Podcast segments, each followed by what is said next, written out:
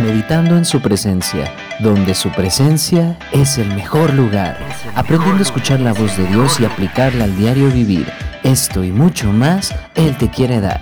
Comenzamos.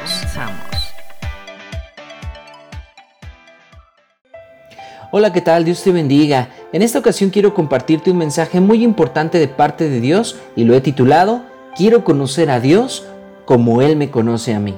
El día de hoy quiero hablarte de un versículo que ha sido de mucha bendición para mi vida y espero que también lo sea para la tuya. Este pasaje está en 1 de Corintios 13 del 12 al 13 y te lo quiero leer en traducción lenguaje actual. Ahora conocemos a Dios de manera no muy clara, como cuando vemos nuestra imagen reflejada en un espejo a oscuras, pero cuando todo sea perfecto, veremos a Dios cara a cara. Ahora lo conozco de manera imperfecta, pero cuando todo sea perfecto, podré conocerlo como Él me conoce a mí. Hay tres cosas que son permanentes, la confianza en Dios, la seguridad de que Él cumplirá sus promesas y el amor. De estas tres cosas, la más importante es el amor. ¿Cuántas veces hemos visto lejos a Dios o de una manera no muy clara? Sabemos que Él está ahí y sabemos que puede hacer cosas inimaginables, pero a veces no entendemos su voluntad en nuestras vidas o con lo que sucede a nuestro alrededor. La, la perfección de Dios no consiste en que jamás nos equivoquemos, ni mucho menos que vivamos esclavizados pensando que jamás vamos a tropezar, pues si llegamos a caer el grado de frustración es bastante grande o a veces hasta dejamos de seguir intentando el levantar día con día. ¿Cuántas veces hemos visto de lejos a Dios o de una manera no muy clara? Sabemos que Él está ahí y sabemos que puede hacer cosas inimaginables, pero a veces no entendemos su voluntad en nuestras vidas o con lo que sucede a nuestro alrededor. La perfección de Dios en tu vida no consiste en que jamás te equivoques, ni mucho menos que vivas esclavizado pensando que jamás tropezarás, pues si llegas a caer, el grado de frustración es muy grande, a veces hasta dejar de seguir intentando el levantarte día con día. La Biblia dice en 2 de Corintios 12:9, y me ha dicho, bástate de mi gracia, porque mi poder se perfecciona en la debilidad. Por tanto, de buena gana me gloriaré más bien en mis debilidades, para que repose sobre mí el poder de Cristo. En otras palabras, pero Dios me ha dicho, mi amor es todo lo que necesitas, mi poder se muestra en la debilidad. Por eso Prefiero sentirme orgulloso de mi debilidad para que el poder de Cristo se muestre en mí. Cuando dejamos que el poder de Dios se muestre en nuestras debilidades, cargas y heridas del pasado, comenzamos a vivir justamente estas palabras y lo que no hemos podido dejar en nuestras fuerzas, Dios lo lleve consigo y comenzamos a ser libres de toda carga, de todo pecado, de toda culpa, pues todo eso nubla nuestra vista y hace que no veamos claramente a Dios. Fíjate en el pasaje que te leí al principio, puntualmente cómo termina diciendo, hay tres cosas que son permanentes, la confianza en Dios, la seguridad que Él cumplirá sus promesas y el amor. Y de estas tres cosas, lo más importante es el amor. Una persona una vez dijo, en una reunión estaban entre amigos y dijo, yo tengo un problema muy grande. Todos escucharon detenidamente y él siguió diciendo, creo que yo no amo a Dios. Todos los escucharon un poco preocupados y atónitos, no creían lo que estaban escuchando. Al momento, bueno, no sabían qué responderle. De entre todos ellos, los que estaban ahí, una persona le contestó, amigo, no te preocupes, el amor no consiste en eso. El verdadero amor consiste en que Dios nos amó primero. ¿Cuántas veces, amado amigo que me escuchas, has sentido que estás lejos de Dios y que no le amas como debes? ¿Cuántas veces has sentido que Dios no te ama o no le interesa lo que estás pasando a lo largo de tu vida? ¿Cuántas veces has querido acercarte a Dios para que haga un cambio verdadero en tu vida, pero todo se complica más y más? ¿Cuántas heridas del pasado han lastimado tu corazón a tal grado que sientes que cada vez es más difícil acercarte a Dios como una relación personal con Él? Puedo mencionar muchas y muchas preguntas que a veces nos hemos hecho a lo largo de nuestra vida en momentos difíciles. Quizá todo lo que hemos pasado en nuestra vida nos ha dolido tanto que no ha habido respuesta para esas preguntas. Pero sabes qué? Todo se vuelve a esta palabra. Ahora conocemos a Dios de manera no muy clara, como cuando vemos nuestra imagen reflejada en un espejo a oscuras. La claridad de conocer a Dios verdaderamente se consigue cuando decidimos tener una relación personal con Él. Ese es el comienzo, pero amar a Dios es más allá de eso, es guardar sus mandamientos y atesorarlos en nuestra vida. Eso lo puedes leer en Juan 14, 15. Ahora, el guardar los mandamientos de Dios no consiste en hacerlo para recibir algo a cambio, como una costumbre. Las vanas repeticiones en nuestra vida hacen que algo sea redundante y monótono y no algo constante. Es decir, obedecer a Dios es convencerte que estás haciendo lo mejor que puedes hacer en tu vida, pues como lo hemos dicho en los podcasts anteriores, la voluntad de Dios es buena, agradable y es perfecta. Cuando dejamos que Dios se perfeccione en nuestra debilidad y nuestros actos, comienza una vida de obediencia a Él. Saber que si ya conocemos a Dios o simplemente le hemos escuchado, aplica para todos. Se dice fácil, pero ya en la práctica no, no lo es del todo. Déjame te pongo un ejemplo. Cuando un atleta se prepara para la gran carrera que lo llevará a la cima, su nombre va a estar en lo más alto del mundo tiene que pasar por un proceso de preparación, de entrenamiento, un momento que tiene que tener una rutina y una disciplina tal vez muy exigente si es que quiere conseguir el primer lugar. Habrá momentos en que su cuerpo se canse, algunos otros donde quizá caiga y se tenga que levantar. Tendrá otros buenos momentos en donde pensará que casi casi ya tiene la carrera ganada, pues ve que todo su esfuerzo ha funcionado y va a haber ocasiones también en que verá que no es tan fácil, pero vale la pena esforzarse por lograr no solo terminar la carrera, sino salir aprobado en primer lugar, pues lo que anhela es recibir la medalla de oro que tanto anhela. Algo parecido es nuestra vida en Jesús. De hecho, el apóstol Pablo dice en Hebreos 12 del 1 al 2, por tanto, nosotros también, teniendo en derredor nuestro tan grande nube de testigos, despojémonos de todo peso y del pecado que nos asedia, y corramos con paciencia la carrera que tenemos por delante, puestos los ojos en Jesús, el autor y consumador de la fe, el cual por el gozo puesto delante de él sufrió la cruz, menospreciando el oprobio, y se sentó a la diestra del trono de Dios. Si estuviéramos escribiendo un manual de vida y puntualmente de cómo correr esta carrera, en mi punto de vista, este sería el primer paso. Pues si ponemos nuestros ojos en Jesús, dicho sea de paso que es el autor y consumador de la fe, entonces recibiremos el mejor entrenamiento de nuestras vidas. Pero regresando a un fragmento del versículo principal que te leí donde dice, pero cuando todo sea perfecto veremos a Dios cara a cara quiero hablarte un poco de este punto. La perfección que Dios busca en nosotros no es una perfección en la cual te va a aceptar siempre y cuando no te equivoques, al contrario, se trata de una perseverancia constante ante cualquier adversidad, es decir, llevar cada día paso a paso y saber que cada paso que demos debe ser enfocando nuestra mirada siempre en Jesús y que dejemos atrás todo lo que nos impide seguir adelante, pues nuestro objetivo es encontrar a Dios cara a cara.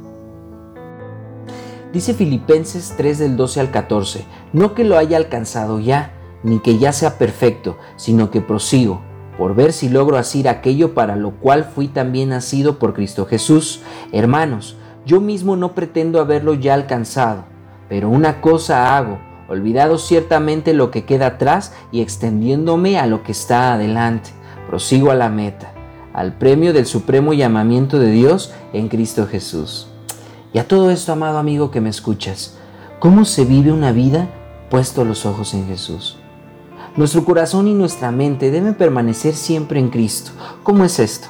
Practicando la palabra que Él nos ha dejado a través de las Escrituras, siendo obedientes en no dejarnos llevar por las cosas que no provienen de Dios y que a pesar de cada dificultad confiemos en que con nuestros ojos puestos en Jesús será más fácil nuestro camino. A veces queremos que Dios se adapte a nuestras circunstancias y anhelos, pero la voluntad de Dios es tan grande que es más grande que tus deseos y que tus anhelos, pues cuando decides creer 100% en Dios, obedecerle y sobre todo dejar todas las cosas que no has podido dejar y que te lastiman o que lastiman a los demás, es cuando comienzas a caminar poniendo tus ojos en Cristo Jesús. Todo orgullo, la falta de perdón, el rencor, las maldiciones del pasado, vicios, pleitos, chismes, iras, contiendas, odio, envidias, venganza, miedos, traumas del pasado, obscenidades y muchos pecados más son las características que debemos quitar de nuestra vida y arrancarlas desde raíz, pues son los obstáculos más peligrosos que impedirán que lleguemos a la meta. Y no solo eso, hará que nuestra vida vaya por un callejón sin salida por un laberinto que nos hundirá más y más y que alcanzarnos terminaremos rindiéndonos sin esperanza alguna. Dice la Biblia en 1 Corintios 9 del 24 al 27. ¿No sabéis que los que corren en el estadio, todos a la verdad corren, pero uno solo se lleva el premio? Corred de tal manera que lo obtengáis. Todo aquel que lucha, de todo se abstiene. Ellos, a la verdad, para recibir una corona corruptible, pero nosotros una incorruptible. La corona que Dios tiene para nosotros es incorruptible, una corona que no puede ser destruida o corrompida. Dicen por ahí que las cosas que más cuestan son las que más valen la pena, y en Cristo Jesús es justamente así. Nuestra salvación fue por gracia, no porque fuéramos buenos o la mereciéramos, sino todo lo contrario. La misericordia de Dios es que Él dio a su Hijo para que nos despojáramos de nuestra vieja manera de vivir y que cada día sea una oportunidad de vivir en integridad haciendo valer ese hermoso sacrificio en nuestras vidas. Ahora, este mensaje y retomando el versículo de 1 de Corintios 9 del 24 al 27, la última parte dice, así que yo de esta manera corro, no corro a la aventura, de esta manera peleo no como quien golpea el aire, sino que golpeo mi cuerpo y lo pongo en servidumbre, no sea que, habiendo sido heraldo para otros, yo mismo venga a ser eliminado. Debemos enfocar nuestra manera de vivir y no conformarnos y creer que Dios lo va a hacer todo por nosotros. Nosotros tenemos que pelear, tenemos que vivir una vida en santidad, pues aunque tú conozcas a Dios y le hayas recibido, no basta con saberlo, no bastan los años que tienes de ser cristiano. Tienes que hacer valer eso en tu vida desde ahora y para siempre, pues puede ser usado para bendecir a miles. Pero si descuidamos nuestra vida, podemos ser eliminados y nada, absolutamente nada, habrá valido la pena. Dice la Biblia en Gálatas 2.20, con Cristo estoy juntamente crucificado y ya no vivo yo, mas Cristo vive en mí y lo que ahora vivo en la carne, lo vivo en la fe del Hijo de Dios, el cual me amó y se entregó a sí mismo por mí. Esto absolutamente es la clave de todo. Junto con el sacrificio que hizo nuestro Señor Jesucristo, sabemos que hemos muerto al pecado no que no haya pecado, pues estando en este cuerpo corruptible y estando en este mundo, estaremos expuestos a ello. Pero sabiendo que nuestra carne es débil, Dios nos dejó una de tantas herramientas para vencer y es la fe en el Hijo de Dios. Y juntamente con ello es hacer valer todo el amor que nos dio y todo lo que Él se entregó para que hoy tú y yo podamos conocerle y tratar de vivir una vida mejor cada día. Quiero terminar este mensaje con un fragmento del versículo clave de este podcast. Ahora lo conozco de manera imperfecta, pero cuando todo sea perfecto, podré conocerlo como Él me conoce a mí. Qué tremendo es saber que existe la posibilidad de conocer a Dios tal como Él nos conoce a nosotros. Dice la Biblia en Lucas 12, 7 que Dios nos conoce tanto que hasta los cabellos de nuestra cabeza están contados. Realmente Dios nos conoce desde que te formó en el vientre de tu mamá, desde que me formó en el vientre de mi madre. Dice la Biblia en Jeremías 1.5, antes que te formase en el vientre te conocí y antes que nacieses te santifiqué. Amado amigo que me escuchas, quiero decirte que así como con Jeremías, Dios tiene un propósito muy grande para tu vida. Eres un regalo de Dios y para Dios, pues quiere formar en ti oro sólido, tan brillante que irradie bendición a todo tu alrededor. Pero recuerda que para que el oro sea pulido y brille, tiene que ser pasado por fuego. A veces dolerá el proceso, pero una vez que eso suceda, verás que todo valdrá la pena si es que estamos en la mira correcta.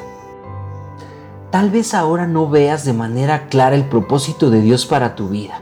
Tal vez como el versículo clave lo dice, por ahora ves todo como un espejo a oscuras, pero no te preocupes, mira, es como el primer ultrasonido de un matrimonio.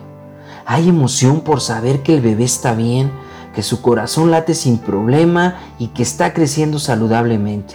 La emoción que hay en ambos es tan grande que no les importa ver una imagen borrosa y que aún no distinguen bien sus ojos, no saben de qué color los tendrá, no saben si se parecerá a papá o a mamá, pero saben y entienden que hay una esperanza y un anhelo de querer ver con claridad cada día, en cada revisión con el doctor, para que algún día por fin puedan conocerle y tenerlo en sus brazos y ver al bebé cara a cara.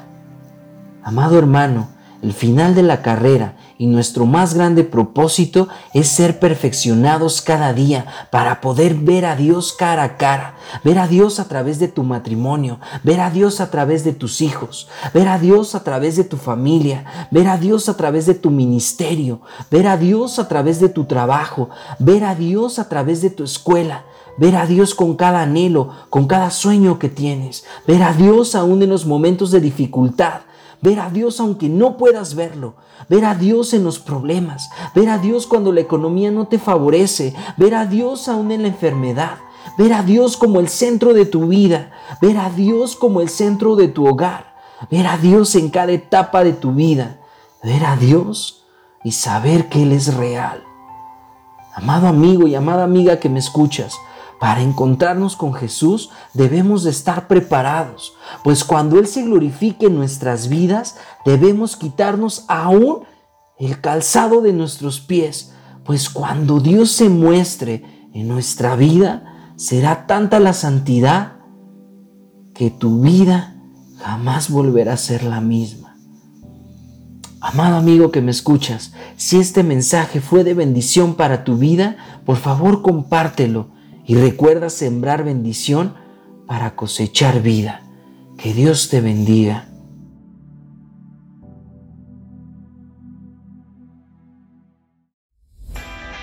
Esto fue Meditando en su presencia, donde su presencia es el mejor lugar. Gracias por sintonizarnos. Sigue escuchando la voz de Dios aplicada al diario vivir. Hasta la próxima. Hasta la próxima.